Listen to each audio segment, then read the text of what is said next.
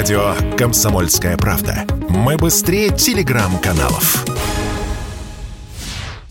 Количество прокатных электросамокатов в России в грядущем весенне-летнем сезоне 2023 года может вырасти как минимум на 50%. Специалисты связывают это с тем, что из простого развлечения этот вид транспорта стал полноценным средством передвижения, который дает ряд преимуществ. Как рассказал радио «Комсомольская правда» издатель проекта True Sharing Юрий Николаев, уже сейчас более 70% людей используют самокаты по транспортному сценарию утверждают, что более 70%, в ряде случаев до 80% доходят поездки по транспортному сценарию, то есть люди внутри городов используют вот этот микромобильный транспорт для решения своих транспортных задач, перемещаясь там из точки А в точку Б. И это на самом деле очень значимый показатель, потому что рынок э, на развлекательных поездках не может расти сильно, а на транспортных поездках как раз он может продолжать э, свой рост и дальше. И в следующем году и до 2025 года мы прогнозируем очень весомое увеличение поездок поездок в городской среде, и пользователи, скорее всего, будут решать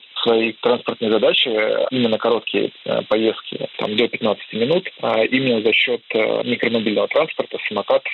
Кикшеринг начали внедрять в нашей стране еще в 2018 году. Вначале было совсем незначительное число поездок, однако сейчас парк операторов этого сервиса разросся уже до 200 тысяч самокатов, а к концу лета следующего года может увеличиться вдвое. Однако если одним людям электросамокат придает мобильность, то для других он становится проблемой. Многие пешеходы жалуются на водителей, которые создают угрозу безопасности движения, но эксперт отмечает, что не все так плохо, а сознательность людей растет.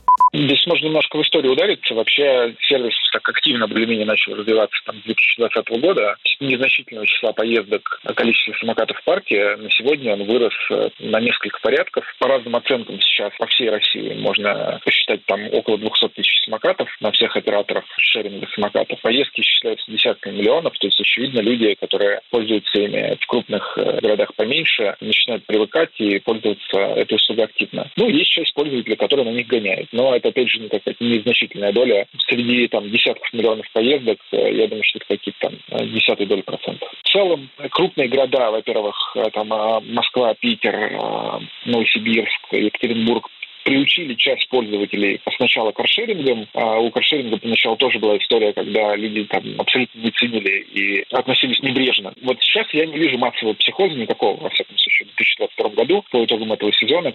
Но есть и факторы, которые не дают развиваться сервису активнее. Так, например, до сих пор не развита должным образом инфраструктура. Не везде есть парковки для самокатов и специальные дорожки для их перемещения. Сейчас по большей части люди ездят по разделительным полосам и тротуарам. Да и не все пользуются пользователи знакомы с правилами дорожного движения. Но этот факт не остался незамеченным нашими властями, и они ужесточают регулирование использования этих транспортных средств, что неминуемо поможет основательно занять кикшерингу свою нишу в нашем обществе. Василий Воронин, Радио «Комсомольская правда».